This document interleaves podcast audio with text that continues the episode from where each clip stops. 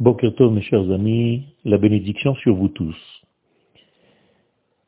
Après le réveil de Yaakov de son rêve, il est écrit Vaïra. Il a eu très peur. Il y a eu la crainte de Dieu qui s'est installée en lui. Et il a dit, Manora hamakom haze. Combien est terrible ce lieu. Enze. C'est sûrement Bet Elohim, la maison de l'éternel. Shar Shamaim, et ici se trouve la porte du ciel. C'est extraordinaire. Cette phrase de Yaakov prouve qu'il ne met pas le fait d'avoir reçu cette prophétie sur son compte à lui. Eh bien, tout simplement, Yaakov prouve ici son humilité il sait que la sainteté qu'il vient de recevoir, les visions célestes qu'il vient d'apercevoir, viennent par la sainteté du lieu lui-même et non pas par sa sainteté à lui. En tout cas, c'est ce qu'il dit à partir de cette humilité. Et d'ailleurs, il ne remercie même pas l'Éternel pour ses visions, tellement il a l'impression que ce n'est pas de lui, que ça ne vient pas de lui, pas par son mérite à lui mais par le mérite du lieu.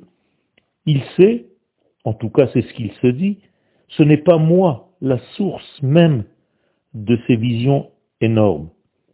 C'est le lieu sur lequel je me trouve qui donne la possibilité, et il a raison aussi, que c'est le lieu en Eretz Israël, la sainteté de la terre d'Israël, qui lui donne la force de cette prophétie. Et en réalité, il le prouve bien parce qu'il dit, ce n'est rien d'autre que la maison du ciel, et c'est la porte du ciel, pas la porte vers le ciel, mais la porte du ciel qui descend sur terre. C'est par là que les valeurs de l'infini se déploient et se diffusent sur notre monde. Le lieu où la shrina, la présence divine, vient depuis le grand ciel vers notre existence ici-bas. Ce n'est que dans cet endroit, et à partir de cet endroit seulement dans le monde, que nous pouvons relier le ciel à la terre.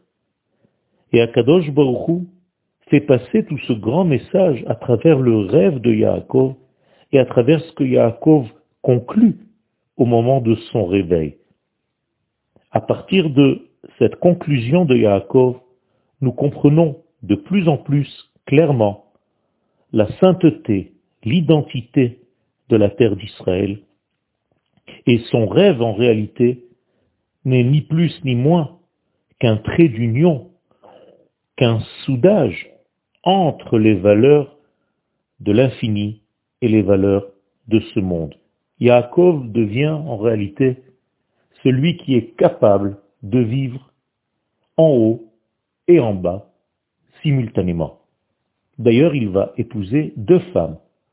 L'une qui va représenter sa partie supérieure, qui va s'appeler Israël, l'autre qui va s'appeler Rachel par rapport à Yaakov, son deuxième prénom.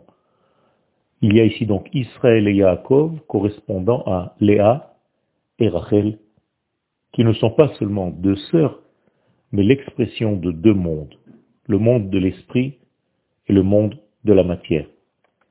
Se marier avec ces deux sœurs, c'est tout simplement relier les valeurs de l'esprit aux valeurs de la matière elle-même. Une bonne journée à tous, et Bezrat Hashem que nous puissions être nous aussi la forme de cette échelle qui fait le lien entre les mondes. Yom Tov.